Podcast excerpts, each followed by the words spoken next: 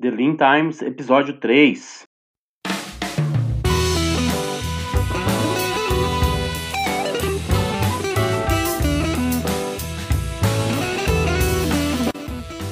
The Lean Times, seu podcast semanal com as principais informações sobre Lean Manufacturing.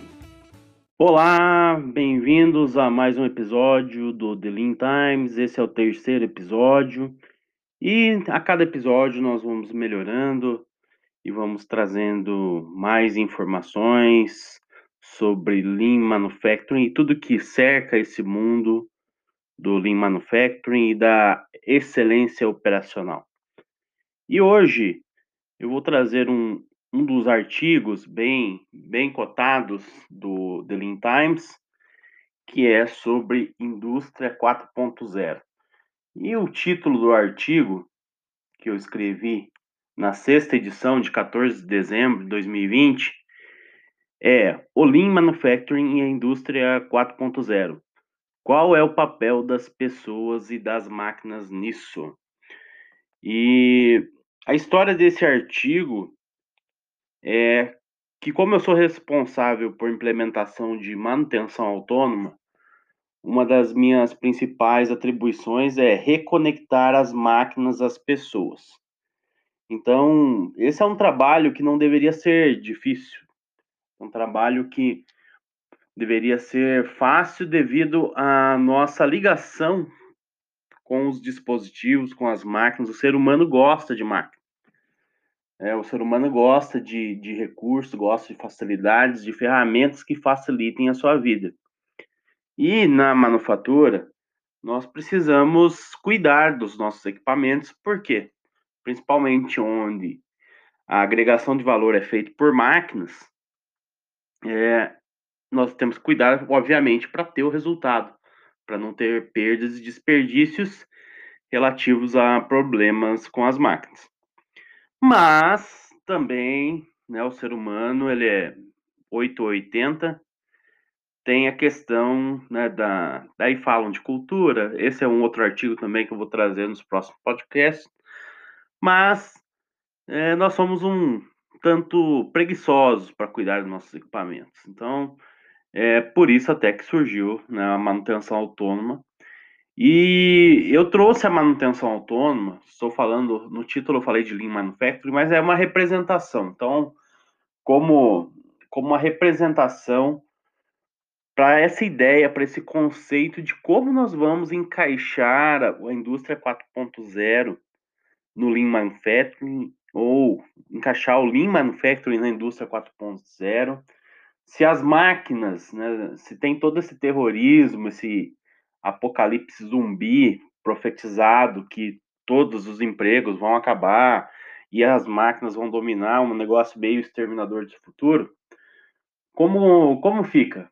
Como fica o Lean Manufacturing? Como fica né, a metodologia né, de melhoria contínua se as máquinas vão tomar o lugar das pessoas? Pelo menos é o que os profetas aí do Apocalipse dizem. É óbvio né, que muitas é, profissões elas vão acabar. Se nós pensarmos né, hoje, nós principalmente somos da indústria automobilística, é, acabamos com o os chofers de os condutores de carruagem, é, eles também na época deveriam ter ficado bem, é, vamos dizer assim, falar uma palavra mais suave, bem satisfeitos com a invenção do automóvel, porque eles viram que aquilo ia acabar com os empregos dele, deles. E o outro exemplo são os acendedores de lampião. Então, tem até alguns registros aí na, na história que quando começaram a colocar as lâmpadas elétricas, eles iam e quebravam as lâmpadas como forma de protesto, porque eles tinham perdido o emprego deles de, de acender a, os lampiões, né, as lamparinas da iluminação pública, principalmente. Então é uma, é uma questão natural, né? A, a evolução, a mudança, ela não está preocupada com justiça. Ela simplesmente acontece. E nós temos que estar preparados, então o objetivo desse, desse artigo é trazer essa reflexão. E eu comecei a procurar, especificamente para manutenção autônoma, o que, que estaria relacionado? Qual era a relação da manutenção autônoma com a, a indústria 4.0? E eu encontrei somente a palavra IOLink. Então, quem é da área né, mais ligada à automação conhece o que é o IO-Link. E gostei, é, é muito interessante a adição de IO-Links nas máquinas.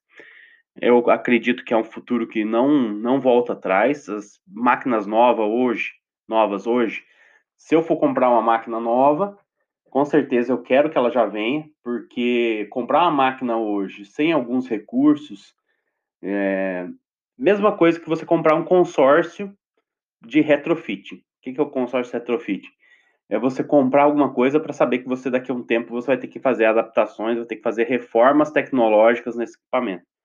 Então não adianta, é melhor já prever esse investimento do que depois ter que ficar adicionando recursos e a gente sabe que o retrabalho ele custa muito mais caro e tem a chance de dar muito mais errado do que um, um projeto pensado desde o início. E aí comecei a procurar, porque não fiquei satisfeito com essa resposta. Ah, é IO-Link para a indústria 4.0 na manutenção autônoma. Não pode ser isso. E as pessoas? Qual é o papel das pessoas nisso? Então eu encontrei um artigo é, de um cara chamado Tom Limoncelli. E esse artigo me chamou a atenção principalmente pela referência que ele faz. E o título em inglês é Automation should be like Iron Man, not Ultron. Então é a automação deveria ser como o Homem de Ferro e não como o Ultron. E esse arquivo está disponível né, no, no site é, que fez a entrevista com com o Tom Limoncelli em 2015. E é bem interessante esse artigo. Eu recomendo todos que leiam, principalmente quem está ligado né, já a questões de indústria 4.0, mas assim, profissional da manufatura vai ter que entender esses conceitos. E o que, que ele traz nesse artigo? Ele traz o seguinte, que as empresas geralmente começam a fazer a automação pelas tarefas mais simples. Por quê? Porque é onde gasta menos, porque é onde é mais fácil de automatizar, porém, as tarefas mais complexas, que deveriam ser aquelas tarefas, aquelas atividades do processo ou da máquina que deveriam ser automatizadas, elas vão ficando cada vez mais restritas a nós humanos. E o que, que acontece? Ao longo do tempo, é, só vai sobrar isso para nós fazermos. E a gente sabe que quanto as máquinas evoluem, ficam mais capacitadas, mais rápidas, né, ó, o próprio processamento de informações da máquina é milhares de vezes é, mais rápido que o nosso. O ser humano como um todo, no aspecto geral, ele não evoluiu. Ele é o mesmo há muito tempo. E não, tem, não há perspectiva assim de um salto quântico de, de, de capacidade de processamento, principalmente para o ser humano.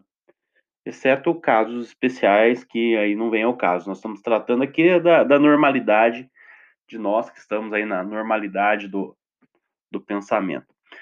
Então, o que, que acontece? É, vai chegar um ponto que nós vamos precisar daquela experiência da pessoa que conduzia equipamento, que sabia os pormenores do equipamento, os detalhes do, equipamento, a gente não vai ter mais, porque a gente automatizou essa parte.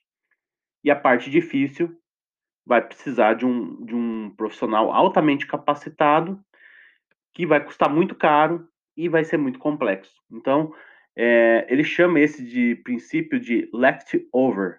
Então, eu traduzi livremente isso, princípio do que resta. Então, automatize as partes fáceis do trabalho, deixando o resto para ser feito manualmente pelo operador. E, então, isso vai trazer grandes problemas, já trazem grandes problemas, né? porque essa automatização que ele fala, ela já começou. Então, é, é muito complicado é, essa questão da automatização. E aí, o que ele fala? Ele fala assim: a contrapartida né, desse princípio do, do leftover é o princípio da complementaridade. Que o que é o seguinte, é entender né, o, o aspecto em que a máquina é melhor e o aspecto em que o operador é melhor. O que, que acontece? E por isso que ele dá o exemplo também sobre o, o Homem de Ferro. Porque o, o Tony Stark, ele construiu a armadura para potencializar as suas qualidades. Ele não terceirizou atividades dele para a armadura, ele, ele terceirizou as atividades onde ele não era bom. E a, a armadura por, por si só também ela não toma as decisões? Ela não faz os julgamentos. Quem faz isso é o próprio Tony Stark. Então, esse princípio da complementaridade é, ele, o Tom Limoncelli diz que ele deve ser escolhido porque as máquinas são melhores em tarefas repetitivas, lidando com muitas operações ao mesmo tempo, operações que requerem movimento suave ou preciso. E o operador, ou a pessoa, é melhor em improvisar, em ser flexível, em exercer julgamento, lidar com as variações do material escrito e perceber sentimentos. E e isso é um fato, né? Vamos falar de um exemplo com, concreto: os veículos autônomos. E, e a gente vê muita, algumas iniciativas né, de, de veículos autônomos para transporte de pessoas. Né? O Uber, até 2018, quando teve o incidente né, lá no, durante os testes do seu veículo autônomo, onde infelizmente uma pessoa faleceu, é, viu, percebeu né, que tá, ainda está complicada essa questão. Então, todas as empresas têm, claro que tem empresas que estão fazendo é, movimentos de veículos autônomos, por exemplo, em transporte, é, em rotas mais fixas, na mineração, tá, bastante projetos estão sendo apresentados de veículos que trabalham dentro né, da área de, de mineração e esses veículos são autônomos. E seguindo o princípio do, que o Tom Limoncelli traz, deveria ser aí que começaria a, o desenvolvimento dos veículos autônomos e não no transporte de pessoas. Por quê? Porque no transporte de pessoas, principalmente essa questão da percepção de sentimentos né, e da mudança de padrão, é, o exercício do julgamento. É claro que os sistemas vão evoluir para ver questões psicológicas, emocionais, mas eles nunca vão substituir essa capacidade humana. Nisso, nós humanos somos é, infinitamente melhores que as máquinas. Até porque, se eles conseguirem, né, se, se, as máquinas conseguirem absorver essa capacidade, aí sim nós vamos ter um, uma realidade a lá exterminador do futuro. Então, é muito interessante esse artigo. Eu recomendo que né, vocês procurem esse artigo. Ele está em inglês, então é bom, já treino inglês também. E que vocês possam também extrair é, informações importantes sobre essa questão de, de automação, indústria 4.0 e a relação que isso tem com uh, o Lean Manufacturing. O fato é, nós temos que considerar né, os fatores humanos e são esses fatores humanos é que vão garantir né, as, as pessoas que continuarão né, na, no ramo da manufatura a, a vencer essa pseudo concorrência com a máquina, porque quando a gente fala de concorrência, a gente trata de, de coisas que, que são contrárias. E a indústria 4.0 não tem esse objetivo. É, nós é que transformamos isso por não entender bem os conceitos. Então, esse artigo ajuda a entender bem esses conceitos.